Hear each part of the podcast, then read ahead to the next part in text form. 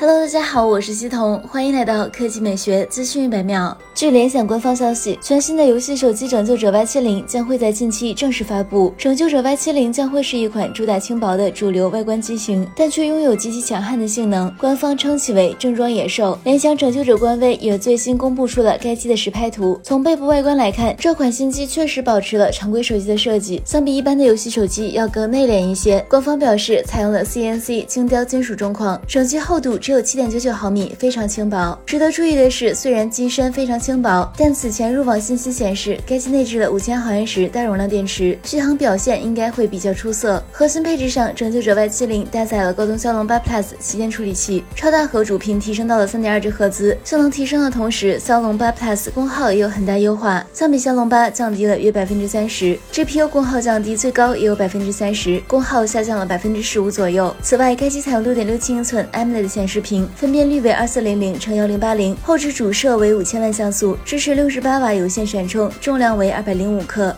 来看第二条新闻，吉利官方发布了基于 CMA 架构打造的全新智能 SUV 车型 FX 十一的预告。该车将于八月五日在宁波发布。从图中可知，该机中控设计棱角分明，非常有机甲风和未来感，且还貌似取消了传统意义上的仪表盘，改用样式十分独特的显示机构。而全新造型的两幅式多功能方向盘，在吉利品牌车型上也是头次见到。中控屏采用了斜面，与奔驰 S 级、C 级等车型保持一致，而电子档杆较为小巧精致。看起来很有高级感。此外，车舱内还配有氛围灯，使用了烤漆工艺。车尾同样使用了时下流行的贯穿式尾灯组，与前大灯组相呼应。左右两侧锐利的箭矢造型尾灯，营造出一定的张力。而从申报来看，其或将命名为星耀。据申报信息，该车整体尺寸为四六七零一九零零一七零五毫米，轴距为二七七七毫米，定位于紧凑型 SUV。好了，以上就是本期科技美学资讯每秒的全部内容，我们明天再见。